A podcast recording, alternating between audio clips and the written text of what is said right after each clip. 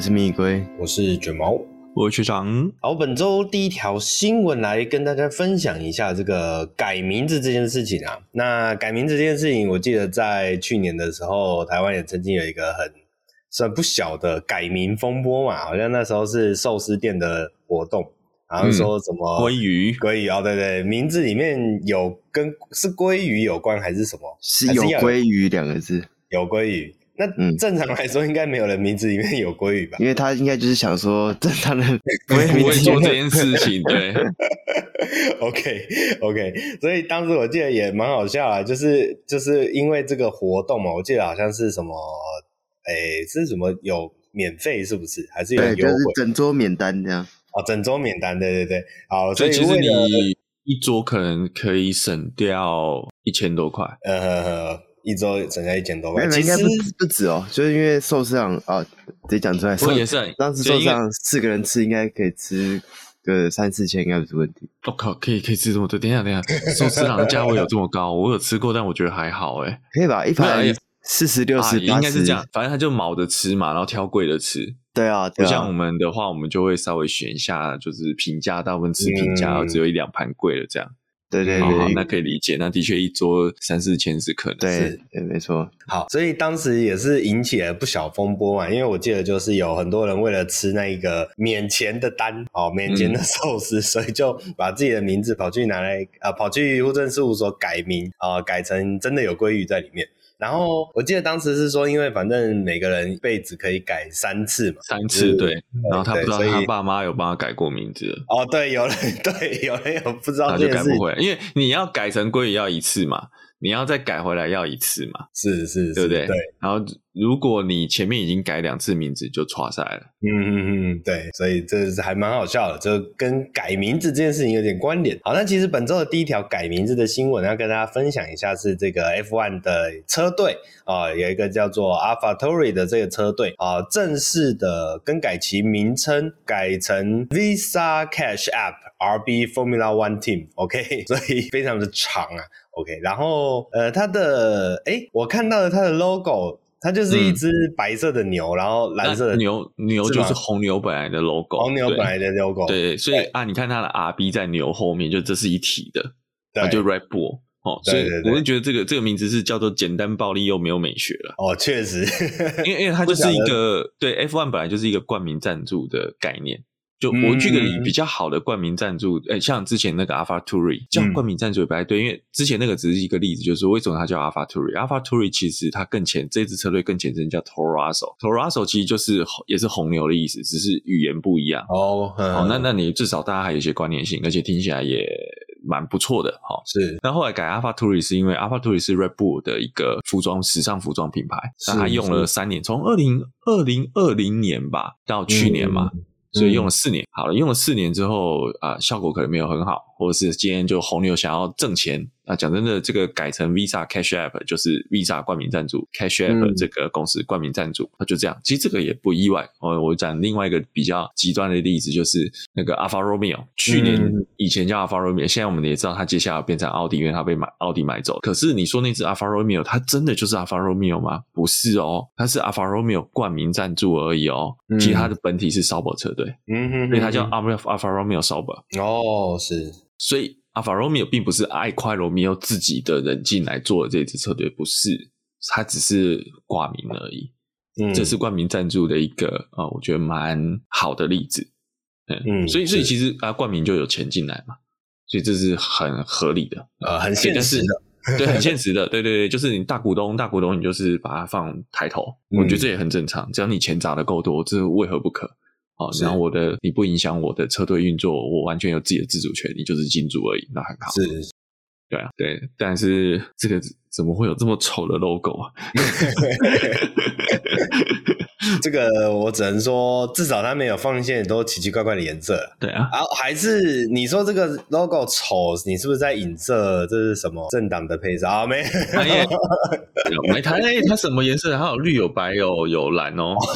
对对对对对，哇哇，很很显著，好，OK，好，总而言之，这个新闻来跟大家分享一下，就是如果有在关注 F1 赛事的这个听众朋友啊，可以来这个掌握一下啊，有有名字，有车队的名字改了啊，到时候不要叫错，支持的时候不要叫错了。那接下来的下一条新闻呢、啊，我们来跟大家分享一下哦。的这礼拜终于有一些比较多这个新车的新闻呢，可以来跟大家分享。好，那第一个我们来跟大家先聊一下，这个是宾士。好，那宾士的一些官方消息啊，像是在这个我们前几个礼拜才提到的 CES 展上面就有提到说，哦，有预计要发表一台叫做 Little G 的这个全新级距的越野休旅车。那这个 Little G 的级距呢，其实它的定位是在 G Class 之下啊，但是呢，与 EQG 相同的使用所谓的 T 型车架啊，这个 T 型车架其实就是以前那种。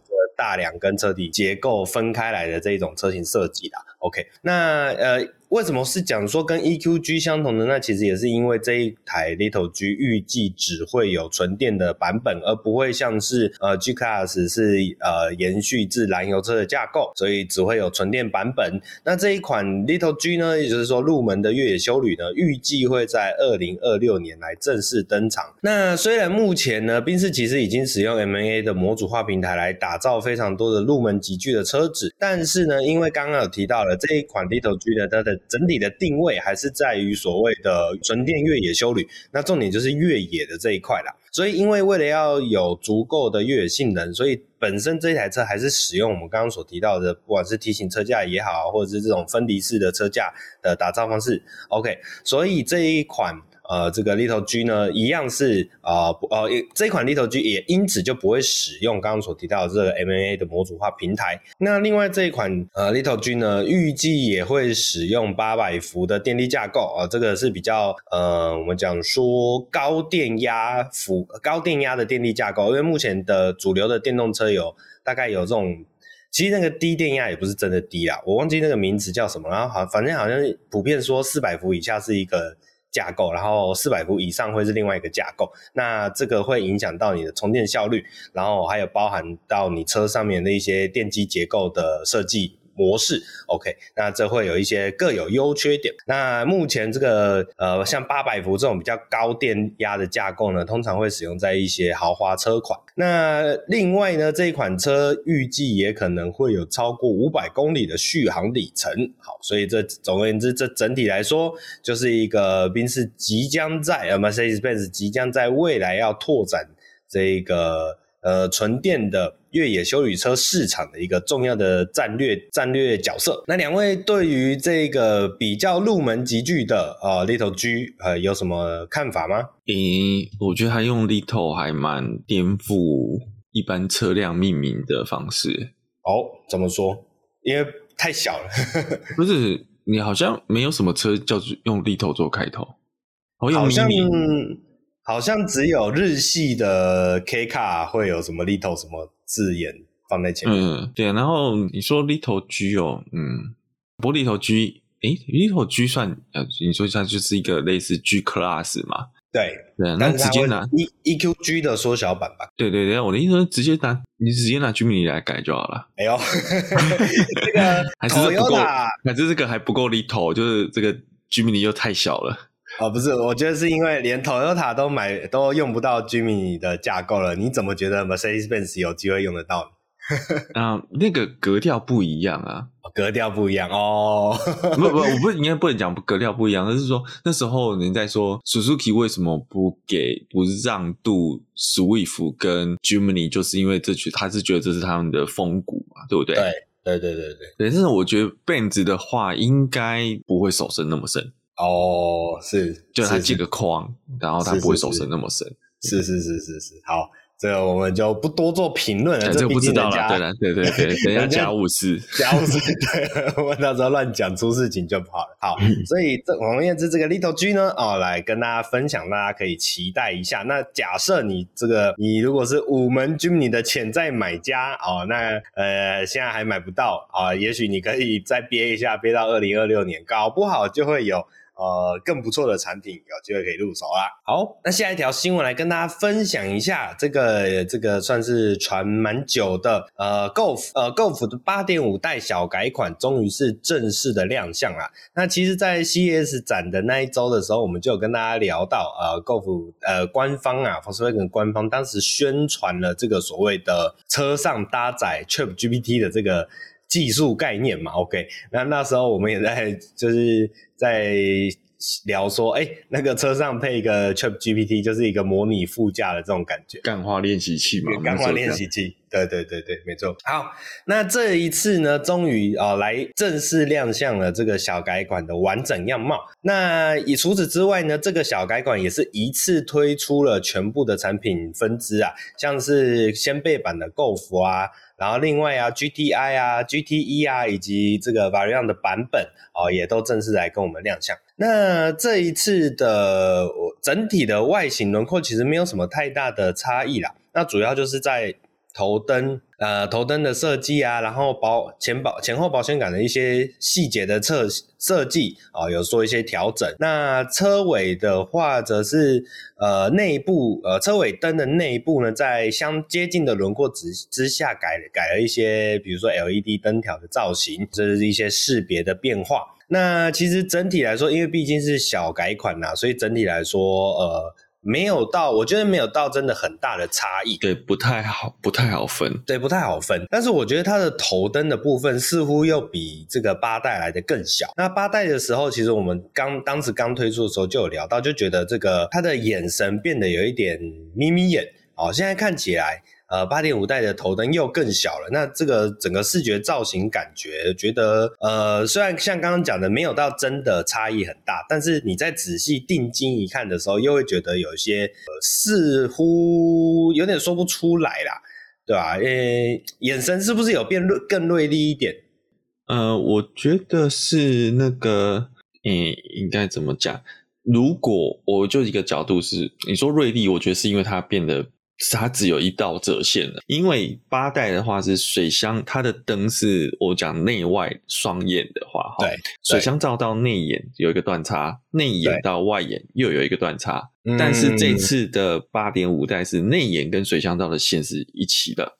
应该算是水箱道的线加厚了吧？哈，是，算是一条线，然后是内眼到外眼一个断差，嗯，所以等于是两道折线跟一道折线的差别。哦，了解，是是是，有有看出这个差别。所以，所以我觉得你说它会变得好像。比较流线，然后是因为它少了一道折线。嗯，我觉得相对来讲，造型上的这个复杂程度也简化了不少。嗯，像其实下保杆的造型，嗯、对下保杆的造型也是有类似刚刚的一些手法，比如说线条更简洁啊，然后少了几条线啊，就整个视觉风格再稍微的简化一些。那这个车尾的部分，就像刚刚提到了，其实整整个车尾的辨识度，我觉得没有到很大的差异，就是整个变化没有到真的很大。那内装的话，其实就跟我们 CS 在聊的时候就差不多了，就是中控换上了一个更大版本的呃这个中控仪表，好，那有一点接近是之前提供大改款的这种模式啊，类似这种布局模式。那这个包含了我们上次所提到的什么 ChatGPT 的这个东西嘛，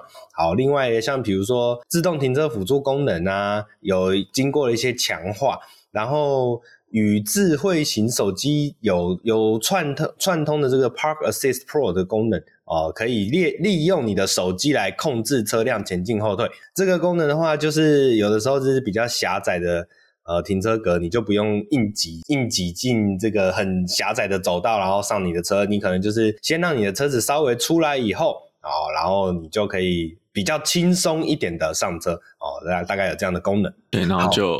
然后叫叫这个车出来之后就啊撞到了。啊撞到 就不小心啊撞到，呃也不是没有可能，OK，好。特斯拉就发生过啦。哦是是。那个召唤。召唤就就是是他手机不小心压着太久还是是不是是召唤 A 到柱子？哦是是是了解，那真的是蛮惨烈的。那除此之外呢，其他的部分其实大概大致上是差不多啦，没有什么太多的变化，因为毕竟是一个八点五呃八代提升到八点五代的小改款。有一个啦，就是我们一样 CES 那时候讲的那个方向盘的按钮哦，对，变成实体的了。啊，的确就是我们那时候讲的，就是八代当时采用这个电容触控板的按键设计是一个错误。嗯我就坦白讲是错误，这样要我。对对，这个很容易误触控啊，这种真的啊，那时候开的时候就越开越热啊，手越开越热啊，因为压到电热方向盘。好，那另外一个我观察到的小变变小变化，想跟大家分享一下，就是这一次的八点五代的 Golf GTI，它的主要的宣传的轮框啊，改回了这种战斧形式。那这种战斧形式，我印象比较深刻，大概是在五代的呃 GTI 的那个时期啊，后面的印象中，它就改成了那种这个叫什么刀片形式的轮框设计。好，那这一次五代的 GTI 啊，我特别还回去看了一下八代的 GTI，也是刀片形式的。那在这一次八点五代改回来战斧形式，我是觉得有点小意外啊。Golf 迷啊，龟龟是不是有有有什么想法吗？你觉得他改回来这样子有没有什么目的？今天刚好有个朋友传这个新的八代 Golf 的铝圈，就 GTI 的这个战斧圈给我看，然后他把 logo 拿掉，问我说：“你猜这是什么车？”然后我先猜了 Skoda 的车，因为我看他的卡钳觉得很 VAG，所以我想说：“哎，这是 Scala 的框吗？还是什么？”然后结果我想了一下，哦，这应该是新的 GTI 的框。这样，其实我觉得。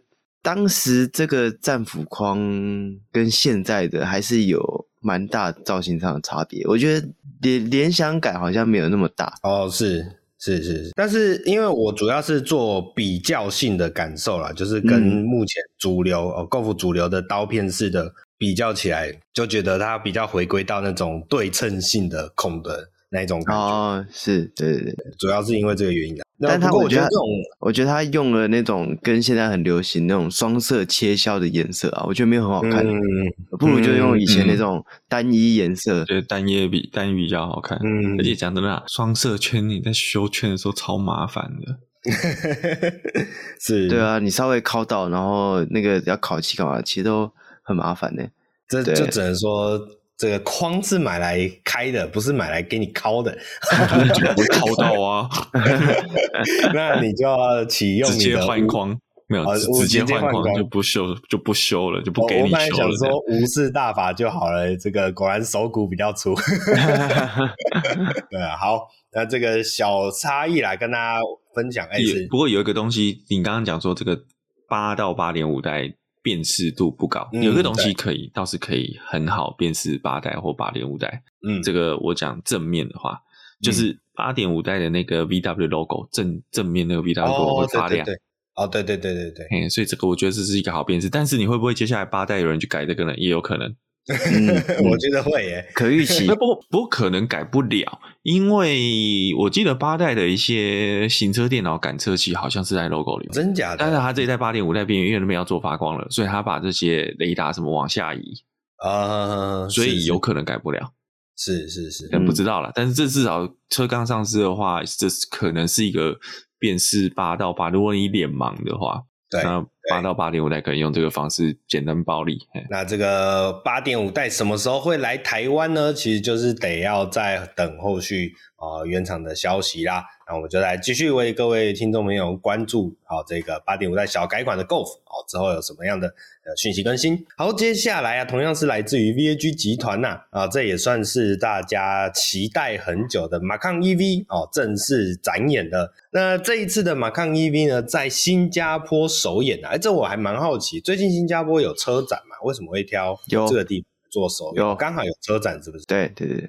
OK OK，好，那我觉得真的是还蛮特别的，是这一次呃，算是正式展演的马康 EV 嘛，因为其实马康 EV 这一台车在呃呃，我们讲说大概一年前啊，陆陆续续就有很多的官方的资讯释出，那这个官方资讯释出指的就是它并不是被捕捉。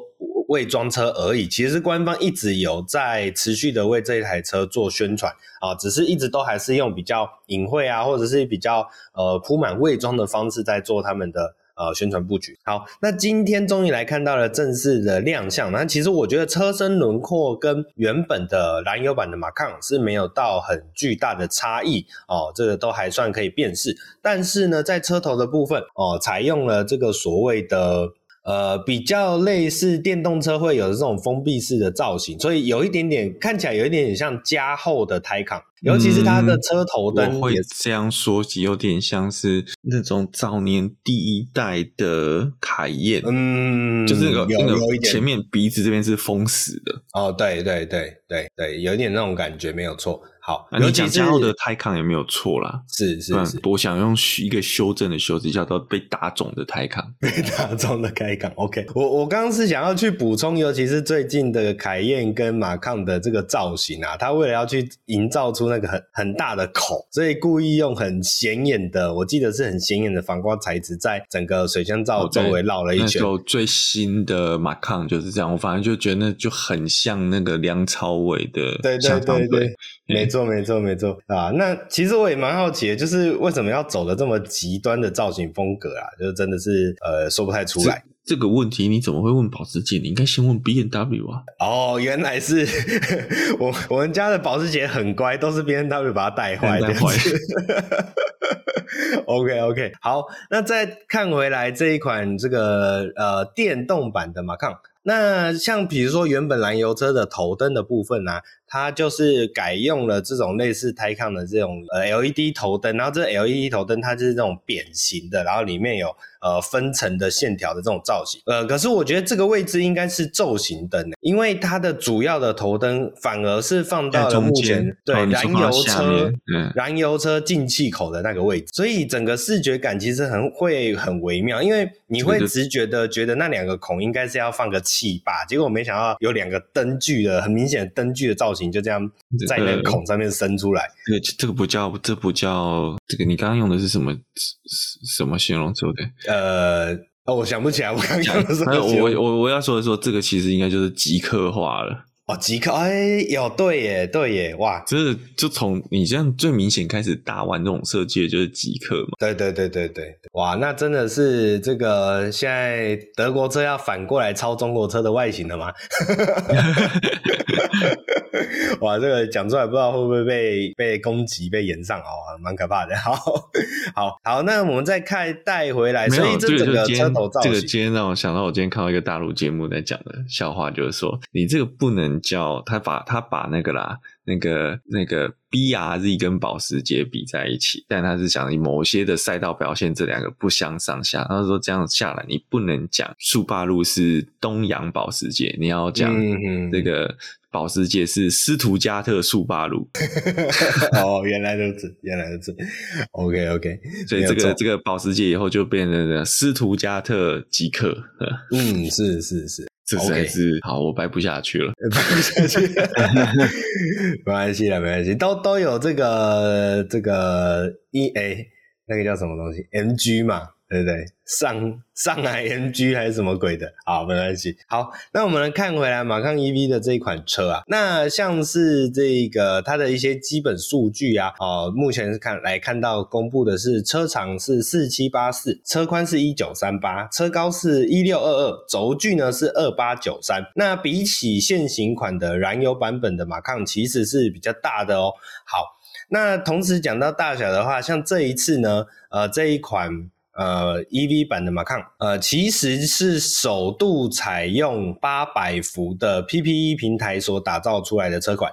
那这个 PPE 平台，我们之前就跟大家分享过很多次嘛，它其实是跟奥迪共同开发。那主要的目标就是要打造呃高级版的呃纯电车型所。架构出来的平台，那八百伏，我们在刚刚前前一个新闻也有跟大家聊到了，就是一些呃，算是一个高电压的架构啊。那目前也是比较高级的车款才会采用这种比较。高电压的架构，那它的优势就是像比如说电压大的时候，所以你的电流就可以比较小啊，那也就导致你车内的一些电机系统，它可以有一些额外的呃优势体现啊，比如说线啊，这个大电力线就可以它的线径就可以不要那么粗。好，那当然还有很多其他的呃优势啊，那当然有优点就有缺点啊，这个就是之后有机会的话再为大家来做提供补充。好，那另外呢，再来就是这一款车，呃，目前会预计有两个版本来发售哦，一个版本是所谓的 Macan Four，然后另外一个版本是所谓的 Macan Turbo。那我比较好奇的是，为什么 Macan Turbo 它是不是没有 EV 的这个缀字啊？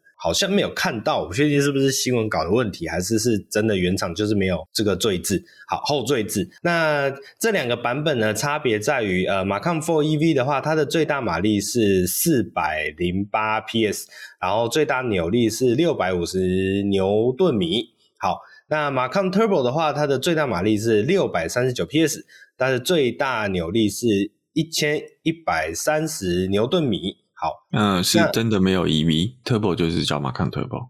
所以现行的燃油版有 Macan Turbo 吗？有啊，有啊，也有。那我不知道它是取代性的还是是？我觉得你没有啦，应该是 Macan。我今天讲好了，呃，现行的 Macan 就是 Macan，然后 Macan S，然后之前还有 GTS，然后后来 GTS 不见了，嗯，好，然后变 Turbo。嗯，不是变 Turbo，是说原本是四个车型，四个等级变成三个等级。嗯，那其实你现在变电动版，应该是出现的是叫 Macan 4跟 Macan Turbo 吧？对，对，对，对，没错。然后我也不确定为什么他要特别强调，嗯，因为通常保时捷带 Four 就强调它是四轮驱动，对，但是 Macan 一直都是四轮驱动啊。嗯，是是是，嗯。不不确定为什么？OK，好，没关系。有可能，有可能是接下来可能会有一个后续版马卡，有有可能就是比较再平价一点点的。对对对对对，没错，有机会有机会。OK，好，那刚刚提到的这个动力的部分，像 Macan 4 EV 它的零百加速预估是五点二秒，那 Macan Turbo 的话，它的零百加速预计是三点三秒，就可以很明显的感受到它的动力的差距。那两款车都是配备这个一百 kWh 时一百度电的电池啊，那续航力的。的话哦，Macan 4版本的这个 WLTP 的续航力就比较高，来到了六百一十三公里。而 Macan Turbo 因为本身动力数九的关系嘛，所以它的续航力就只有宣称就只有五百九十一哦这样的差距。那两款车的风阻系数都号称做到了零点二五 CD，也算是这个非常非常蛮蛮蛮厉害的做法啦，就是整个风阻技术。以豪华车来说，哦，这个大中大型的 SUV 来说，我觉得这算是一个蛮不错的数字。那两位对于这款车的这个有没有什么想要论述的？尤其是这个憋了那么久，终于出来的 EV 版本哦，EV 版会不会比较比起燃油版，让你更有吸引力的感觉呢？嗯我的感觉是昨天这这两天不是昨天，这两天看到这影片的第一个感觉是我裤子都脱了，你给我看这个。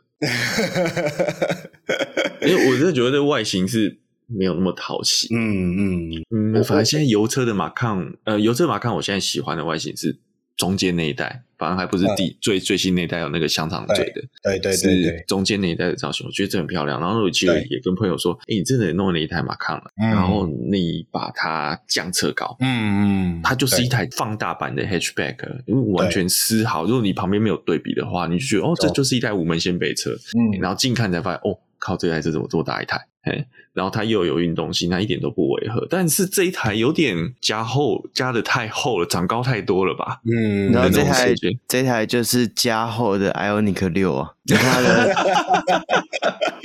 对不对？哇，很不给面子哦。那个车头灯一模一样吧？所以这样来修正，刚刚讲说这叫做斯图加特这个极客不对，它是斯图加克现代。对，哎，哇，这个哇，好，我突然间，因为我听到你这样讲了，我再特别去打开了 Ioniq 六的造型，然后还真的发现没有办法辩驳。没有，那个时候，那个时候其实就我们在讲，哎，那那个六的车头跟车尾刚好就是。类似致敬两个不同的车款，嗯嗯，那车头就有点致敬保时捷的，呃，那时候就说致敬保时捷泰康嘛，但是车尾就有点像致敬保时捷的九一系的车尾，所以你今天说真的看车头，你这个马看把它拉大，嗯，就我刚刚讲的，它就是加厚版的泰康，所以你说哎呀，你它像 Ioniq，我们以后来的说像前面的，你真的也没有什么不对啊。嗯。嗯，是是，好啦，这个总而言之就是啊、呃，我我我只能说造型这个是这种东西是一直在变化的啦。那我们可能呃只能慢慢的去接受一些新时代的事物出现。对，然后但是卷毛你刚好提到它的大灯，我们以为的那个大灯组的位置，嗯，实际上只是日行灯嘛。那真的它大灯，你不知道有没有看到它大灯真的打开的那个照片？有，我看到了，有点看，有有有点搪塞。对对，你会觉得好像是那个那种那种动画里面那个妖怪，就是四只眼睛的那种，嗯、就是你啊，有点像那个那个那个《鬼灭之刃》里面那个那个什么那个一那个第一号鬼那个，反正就是他眼睛又长出来的那种，因为你这样是一个人脸，然后应该有两只眼睛，就他又长出了其他只眼睛，那个眼睛叠在上面那种感觉，是是是是，那就有点突兀。我觉得那个那个额头，对，那个额头有点是多多出来的这样。对啊，对啊，对啊。好了，那那我只能说，还是刚刚那句话，就是我们有的时候不得不接受 新时代的事物。好，那因为我们对外形感受太糟糕了，所以我们刚刚忘记补充内装。那内装的话，其实跟 Taycan 的架构啊还蛮接近的，然后里面使用了这个三萤幕的设置。好，那这个。哎、欸，我就我觉得内装你大概只有中岛跟台康比较不一样啦。嗯嗯嗯，那基本上中岛以上中控台那个部分真的是很像。对，视觉感其实几乎是一样的。那中间的上方也有那一个保时捷，算保时捷嘛，蛮标志的那种钟，呃，小时钟。不是，那个那应该是跑车计时套件，那要选 Sport Chrono 才会有。OK，, okay. 那你有可能标配是没有的。哎、欸，那没有的那边会是什么东西？就平板，一就一个板就一个板子，就平的，什么都没有。Okay. OK OK，了解。好，那也算是这个跟内装上面至少延续的味道比较足啦。OK，好，那这一款车呢，可能也我是猜，我是在猜，很快就会来到台湾了，因为哦，应该超快的。对，台湾保时捷对于这个国际产品的导入哦，一直都非常的积极哦，所以我觉得等到实车进来以后。还是，这是他本命啊！哦，本命哦，对耶，对对对，没错，我差点忘记了。保时捷他不是在靠跑车跑车赚钱的，好不好？对对，没错，都是靠车，他的本命。对，没错没错。那等到实车进来以后，我想龟龟一定会有机会可以再更亲近的跟我们来分享啊这一款车的一些细节。到时候就借两台出来，借一台，借两台出来，马看 EP 跟一台 Ionic 六出来，我就看你敢不敢。我是蛮期待它的内装空间，因为马康一直以来大家比较抱怨，就是以它车格并不小，就是堪比 Q 或是 QLC 的车体大小，嗯，或是 Tiguan 的大小。嗯哼哼，但是它的车内空间，尤其后座压迫性很高。嗯嗯嗯嗯啊，这个我实际上做过，也真的是这样子。嗯，就是比较局促啦，也不是说不能坐，但是它的后座真的比较空间。呃，以我假设我前面调好我的坐姿，后面的空间的确以它车体空车体大小来讲，相对说不是那么的，没有得到它应有的舒适感。是，那加今天这个马康 EV，因为长度加长了十公分嘛，轴距也加大了不少，那就希望说，然后会看起来车顶也加厚了，整个高度变高了一点点，那、嗯、我也就希望说，它在后座表现上会比较优优势一点，因为加上它的 Turbo，它的 Turbo 版是直接标配气压悬吊，嗯，那应该不差才对，嗯嗯，好。那这一台车呃也算是蛮有话题的新车啦，这一发布，所以我们也赶快来跟大家做分享。那呃，如果需要更多详细的资讯，大家可以再自己再去了解一下。那下一条新闻其实同样跟保时捷有关系啊，我们来关心一下啊，这个在德国啊，德国经传有呃路边停着一台 Porsche Taycan Cross Turismo 啊，这一款这一款车啊，竟然发生了丧心病狂的呃这个事故啊。这这个事故是怎么样呢？哦，就是这一款停在路边的，刚刚有提到就是 Taycan 的 Cross Turismo 这一款车，然后它本身这个很漂亮的绿色涂装，然后呢，呃，它居然整个大灯直接被挖走了。我看到的是这当下是有点吓，因为它的那个大灯挖走的方式呢，它就是把整个钣金啊，嗯，啊、呃，从缝隙这样撬开，拉开，对，对，直接拉开，然后把里面的灯组直接拉走。这这这个视觉看起来还蛮吓人的，就就可以。有点想象那种，诶、这种有人眼珠子被挖出来，然后这个两眼是空洞的那种。好，在这一款车上面，啊，这个被呃偷被偷窃的这款车上面就可以看出这种呃视觉感哦，我自己是觉得还蛮恐怖的，那就很像那个被那种对呀那种中国十大酷刑那种嘛，那种挖眼之刑啊，对对对对，有一点这种感觉。好，那刚刚有提到这件事情是发生在德国嘛？那其实是在德国的杜塞道夫的这个地方，那这个。呃，很很很特别的是，这一款车啊，呃，它除了头灯以外，其他地方都没有被影响到，也不是说没有被影响到，简单来讲，窃贼只针对了这个车灯，而没有去针对其他的。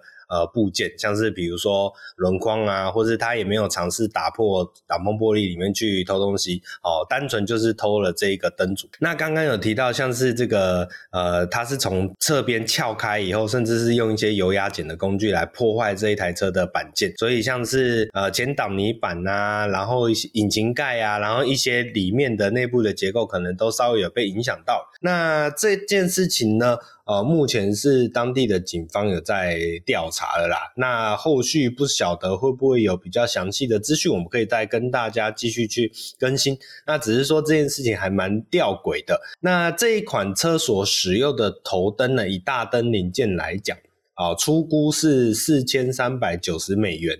那这是单颗哦，所以说如果你要两个车灯一起处理的话，哦，就会将近来到了八千七百八十美元的价格。那另外呢，除了灯体本身的话，另外还有像是控制模组啊，还有是马达，车子里面会有的马达哦，也是不少的。好，整台车的目前的这个状况啊，预估如果完全要维修的话，很有可能会耗资要近五十万台币。都有可能，所以这整件事情其实还蛮吊诡的，然后这个照片也蛮惊悚的啊、哦！如果他有真的很想看一下的话哦，可以去查一下啊，这个你你应该打挖开钣金哦，跟保时捷 Taycan 啊，大概这几个关键字就可以查到这个新闻啊，跟大家分享一下。我强烈怀疑偷这偷这东西的应该是另外一个 Taycan 的车主。诶、欸，没有啦，因为不然的话，你为什么只拔只拔那个灯珠，啊、然后这不可能用，然后其他值钱东西不偷？对啊，我觉得不是没有可能。可是抬杠车主有需要这样大费周章就挖两个眼睛吗？我的意思说，有缺这点钱吗？不不不，他可能是抬杠车主，不代表这个抬杠是。他自己买的、OK，OK，OK，OK，很微妙。好，那接下来下一条新闻来跟大家分享一下啊，这一个蛮特别的，就是呃，Toyota 啊，有十亿万人联署要求 Toyota 不要再假电动化啊，这个字眼啊，还真的还蛮特别的。好，那首先这十一万人网，这十一万网友是哪里来的呢？啊，那就是一个。叫做 Echo E K O，它那个 O 的 O 的上方是有一杠啊。这个 E K O 这个 Echo 的非盈利组织啊，它是一个，我记得它是一个诉求，像是环保啊，然后像是诉求一些。呃，社会议题的一个非营利组织 NGO 吧。那这个非营利组织呢，呃，他们最近就跟 Toyota 杠上了。那就是因为，呃，根据他们的调查，哦，提到了 Toyota 在二十三个国家使用了电动以及电动化，啊，这几个字眼来作为他们的广告标题。但是呢，呃，当他们进入这个广告内容以后，会发现没有纯电车，只有油电车。所以，Echo 认为这么样的一个做法是在误导消费者啊，因为呃，其实事实上，Toyota 目前在全球市场投放的纯电车，如果我没有记错的话，应该是只有 bZ4X。那我这边要指正一下，其实在中国市场上，呃，我记得好像还有 BZ 三啊，这是一款轿车吧。但是那个目前来说，它是一个呃，只在中国市场上出现的产品，它是跟比亚迪合作的东西。你刚刚讲 Echo。就是个欧欧洲组织嘛，呃，我我不确定是不是欧洲，但它是一个非盈利组织。对对对，哦，你是指它的地域性对不对？对对啊，所以它就只会看，只会看相关。对他只如果他是非非中国的组织，那他自然就看不到 bZ3 了。没错没错，而且撇除，其实这跟呃，就是刚刚有提到了，就是呃，Toyota 在中国市场上有投放。其他的电动车的产品，但是那是很大的原因，是因为那个是中国市场内部的一个呃特化的因素，就是当地就是有强烈的电动车推展的这个政策，所以会有这一类型的产品出现。但是在国际的市场上面，其实正式投放的产品目前就是只有 bZ4X 而已，所以这其实对于这整个来说。还有很长时间交不出来。哦，对，还有很长的时间是在这个、啊、你你这个买你交车了，对对，你 交车了但不能开，对，没错没错。好，那带回来这一条新闻，所以呢，这个 Echo 这个组织就认为啊，这个呃，你用电动化的这样一个字眼当做广告，哎，结果你根本就没有电动车可以买，你就只有油电车款可以买哦，所以他认为，呃，实际上 Toyota 是在挂羊头卖狗肉哦，这么样的一个感觉啦。然后那这也就那可能会想说啊，油电车也是环保的车啊，为什么不行呢？因为最主要还是认为，呃，油电车它即使是油电啊，它还是会烧油，所以它毕竟就不是一个所谓的零碳零碳排的车辆。OK，那甚至呢，呃，这一个 Echo 在他们的报告指出，由于 Toyota 投放的 Google 广告量非常惊人，所以连 Google 的人工智慧都会在一些翻译或是问答中，把电动把油电车当成了电动车，那这也会导致在一些呃搜寻结果上面会容易出现。呃，更严重的误导跟落差，所以这个联署活动的发起人就表示，Toyota 必须要改变他们这么样的一个作为啦，啊，来达来执行真正的所谓电动化啊，跟这个单纯仅仅是油电啊这样的一个落差。那这个新闻，两位对于这个新闻的内容啊，有没有什么想法？我觉得是还蛮特别的事情。嗯，我觉得就是因为他他会这样做，就是因为他们真的是没有电动车买嘛。对，然后要挂上话题。其实我觉得也不是只有 Toyota 干这个事情。嗯，很多产品的行销也都是这样，要挂上一个趋势，但实际上你卖的是另外一个东西。嗯，是是，我觉得这也很正常。哎，诶，就像我记得以前都有什么。呃，什么一支一支冰一块啊，然后结果有人很开心的拿了十几个，以后要结账，结果老板算一算要一百多块，然后他就会说，嗯、啊，你不是说一支冰一块？然后老板说，啊，这是第一支试吃的那一支，啊，其他是一支十块，对，就有的时候是这种呃话术啦，然后有有点恶意。诈欺的话术，我觉得就不太 OK 了。对，但是至少我觉得它还好，是你并虽然你说用关键字搜寻进去，但至少你还看得到东这些东西是不是你要的东西嘛？是是，是。哦，这个比那个二手车商说，哎呀，你都去了，然后才跟你说啊，这台车已不在了。哦，对对对对，对，或者这台车不方便看，你看别台，我觉得这个更。更不好，嗯，对，这也是蛮缺德的，说实话。啊，我不是说每个二手车商，我说就是台湾，我们之前有聊过的状况，嗯，对，对。好啊，那这以上就是我们本周的国外新闻来跟大家分享了。那接下来请龟龟来帮我们带本周的国内新闻吧。好，那本周第一则国内新闻呢是宝嘉联合推出了 Peugeot 2008小改款的车型在台湾正式上市了。那这一次呢，小改款的2008将换上品牌新时代的设计语汇，呃，导入三 D 裸视仪表跟十寸的触控荧幕，然后前后的 logo 就是呃那个这个怎么讲，车标也换成了新时代的这个狮头造型。狮头，那整体上其实其他跟过去没有什么非常大的差异啦。那在小改款之后啊，动力方面还是全数都采用一点二升的三缸涡轮汽油引擎，然后搭配八速的手自排变速箱，最大马力是一百三十匹，跟二十三点四公斤米的扭力。啊，这一次呢，总共有三个车型，分别有一百二十四点九万的 GT，一百三十二点九万的 GT Pack，跟一百三十八点九万。然后 GT 跟 GT Pack 车型都可以加六万升级全景玻璃啊，它是可以开启的，所以就是一个很大的这个天窗啦。对，嗯嗯嗯。那这个车应该好像好像也没什么其他特别的。其实小改款前的二零零八我开过，那就是一台小修旅。嗯、的避震器一如往常，就是它开起来稳定，你不会觉得它很撑、很跳。但是它开起来在台湾的道路上就很很舒适的感觉。它那舒适不是软到属实的，是它会有一定的阻尼支撑性，让你不会坐着晕车，但是又没有颠到不行这样。对，我觉得这个要实际去感受一下，去坐过这个破旧的车才能理解它的避震器的设计的独到之处啊。那两位对这个车有什么想法吗？觉得。啊，我我再补充一下，我记得当时国外资讯发布的时候，我就提到它的框的造型，我还蛮喜欢的。就是它是少见的，呃，不是所谓的四分割对称的那种，它反而是只有两分割对称哦。所以所以我觉得它的框的造型上有蛮特别的印象。那除此之外，好像就没什么太特别的地方。你这个句号来的太快了吧？句号来得太快。不过我很好奇，它跟它跟这个 OPPO 的，我连哇，我连它叫什么都想不起来，好可怜。阿耍吗？诶、欸，阿耍的修旅版本就是对应二零零八的那一台 Grand 什么 Grandland 吗？哦。Oh, okay, okay. 这个我好奇，它跟 OPPO 的 Grandland。就是谁卖的比较差？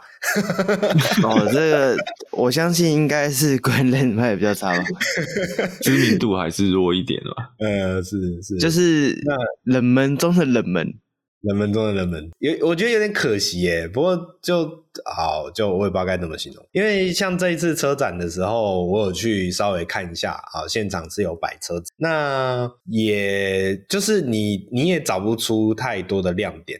然后，当然你可能也说不出它到底差在哪里，然后也也都还好，各方面我觉得都还蛮均衡的。但是你没有，呃，像我想起来了，我以前车展的时候坐到 Peugeot 的车上面的时候，我其实会觉得它的内装的质感哦，虽然它可能还是一些，比如说布面材质啊，或是呃，或是什么用料，其实也都还好，但是我觉得它会营造出一种很特殊的质感。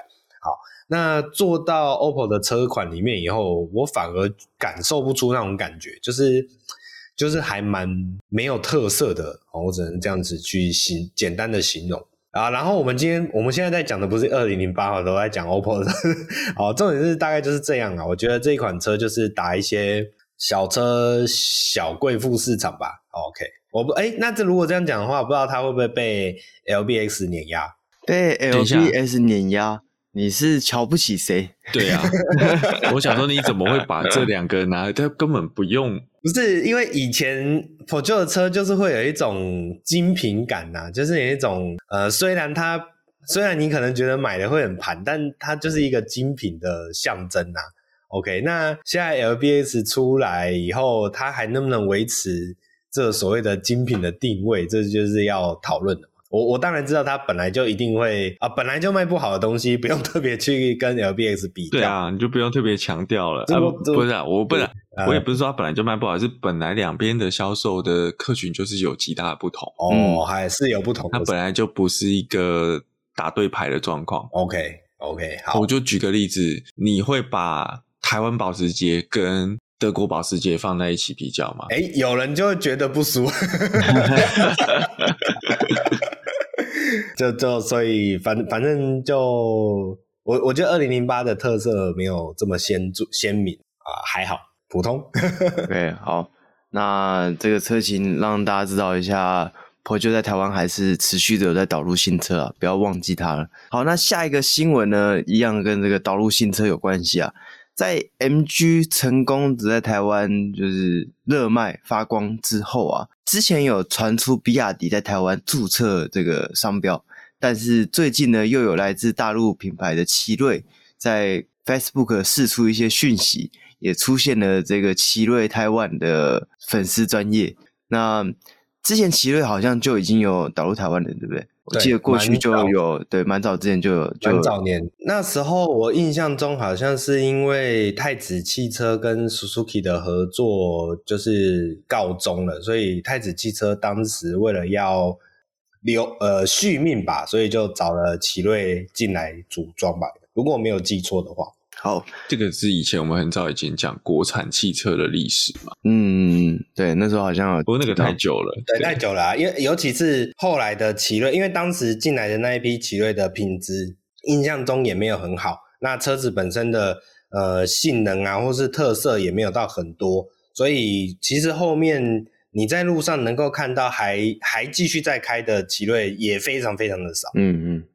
对，确实。那两位对于这个奇瑞要重返台湾战场，有没有什么想法？我就先看他推哪一台车，然后再就是说，我我觉得他蛮明显意图就是要复制 MG 的成功，短时间内这个成功。但是这种车的问题还是在于比较长期，它的后勤怎么做？因为它有可能，我我会觉得奇瑞跟 NG 有一个很大的不同，就是 NG 大家还还至少看到它是一个有英国血统，不知道从哪。我原本想讲血统，但实际上现在都没有，它就是一个英国门牌在那边。啊、至少它设计中造型设计中心是真的在英国嘛？对啊，啊，但是你奇瑞就是一个纯中国血统，黄皮肤，小眼睛。可能还绑个辫子，对不对？哎呦，这很奇怪。对，那 哎没有啊，我说可能嘛。哦，可能，可能。